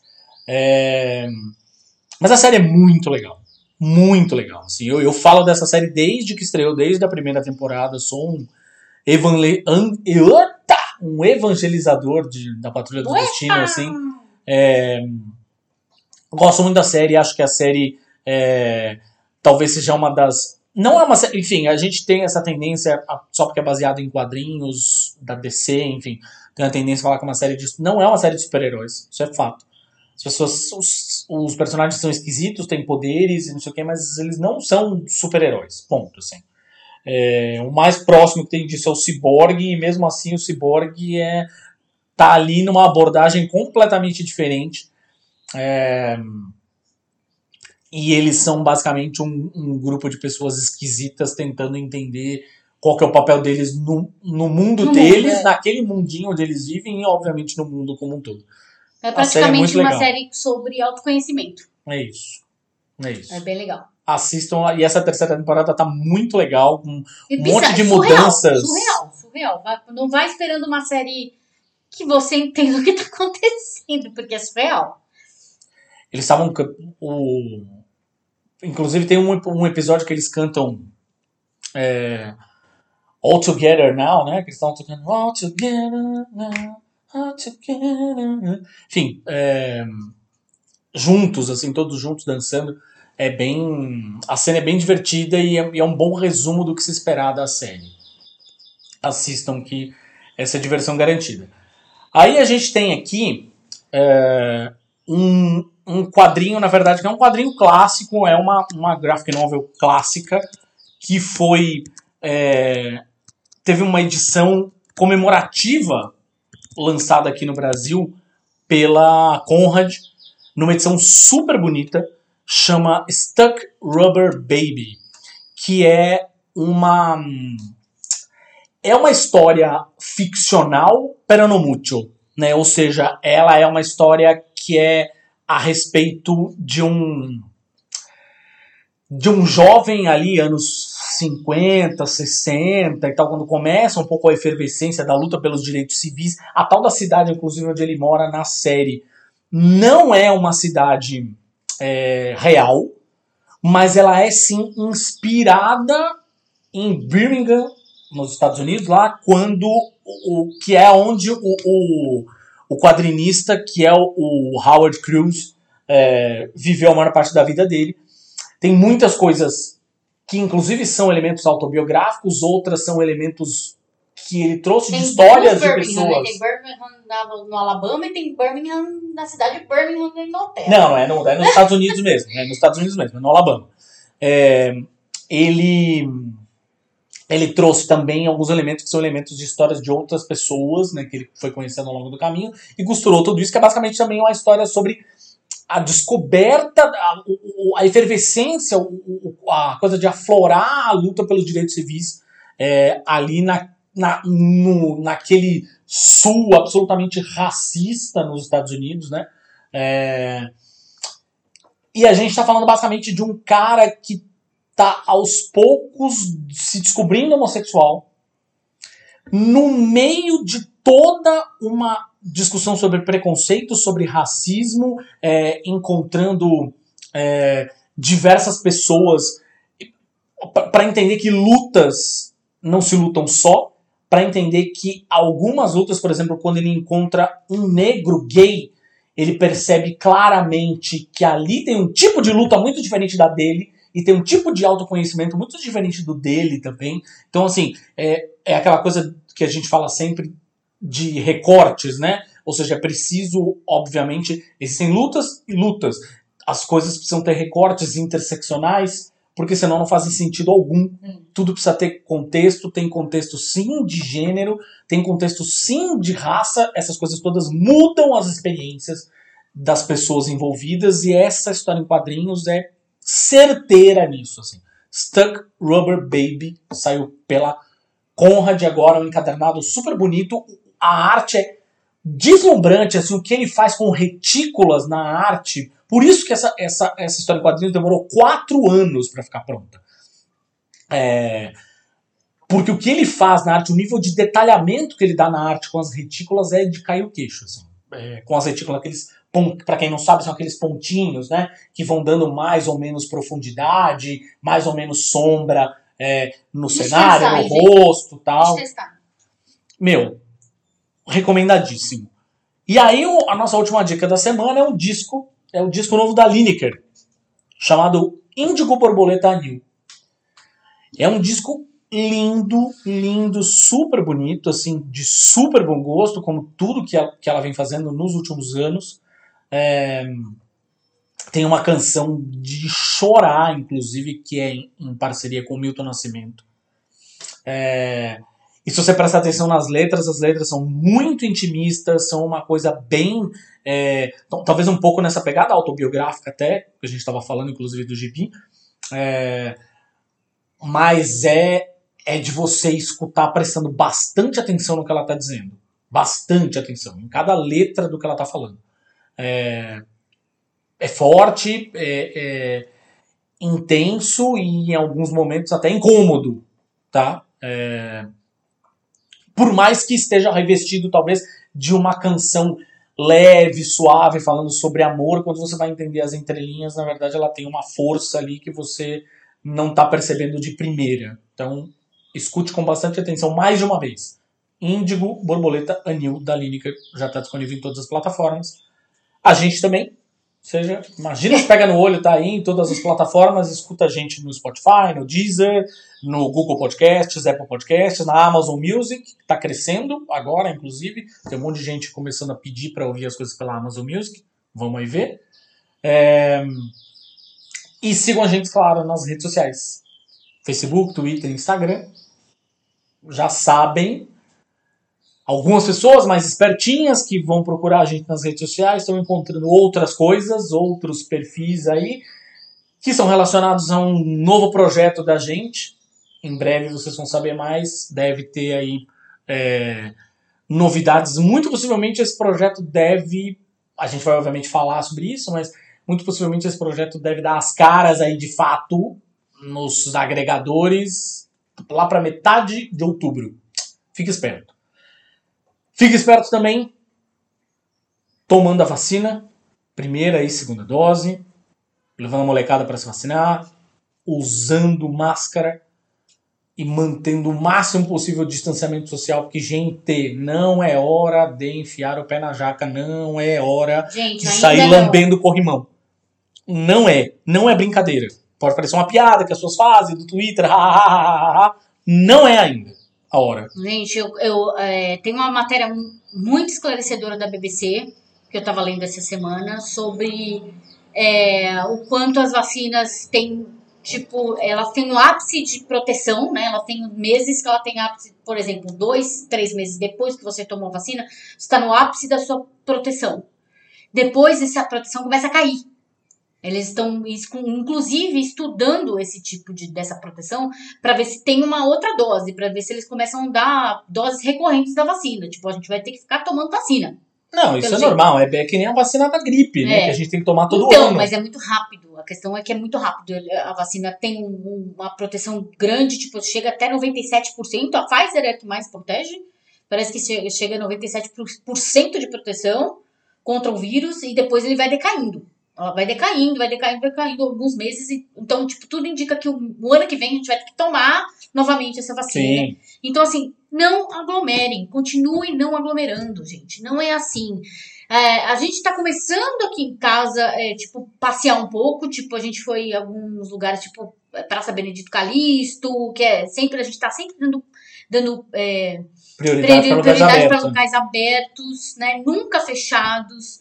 É, mesmo assim, a gente foi lá na Benedito Calixto, tinha uma aglomeraçãozinha aqui e ali, tinha uma- umas, umas barraquinhas que estavam mais cheias, a gente desviava, não chegava perto, então a gente ficou bem distante de pessoas, máximo, né, de desconhecidos. É, a gente tá, a gente encontra sempre o mesmo casal de amigos, ou seja, as únicas pessoas que a gente está encontrando aqui é a Lívia e o Luiz. Beijos, Lívia e Luiz é. que são nossos amigos, né? Que tá- a gente tá sempre com eles, porque a gente, é, a gente viu que eles estão se cuidando também, nós também estamos nos cuidando, então, para ter um mínimo de interação social, a gente tá fazendo as coisas junto, para não fazer mais separado. A nossa filha do meio, né? Tipo, a Valentina, tá, tá indo na escola presencialmente, até o mais novo também, o Diego também tá indo. E o que também cria bastante um- uma tensão aqui em casa, porque a gente não sabe, mas graças à escola dela tem tem uma- uma- um número bem escassos de crianças na É, sala, é tipo nove crianças por sala, tá todo mundo super se cuidando, tendo aula muitas vezes em lugar- em locais abertos, dando preferência para locais abertos. Então, assim, gente, não é hora de ir pra barzinho, não é hora de marcar é, aniversário, não é hora de fazer festa de Dia das Bruxas, não é. Ainda não, é. t- Não tá aberta a temporada de abraços quentinhos, como eu vi muita gente falando. Ainda não é hora, gente. Calma. Nós seguramos até agora, vamos segurar de novo. Por você e principalmente pelo outro. Isso é pacto coletivo. É pensar sempre no próximo, na outra pessoa, na pessoa que é forçada a sair para trabalhar todo dia, pegar ônibus todo dia, é, pegar transporte público, não sei o que. Tem gente que é forçada a isso. Você que pode fazer algum tipo de escolha, Exato. faça. Faça. Beleza? Então é isso, gente. Se cuidem, sobrevivam. Beijos e até semana que vem.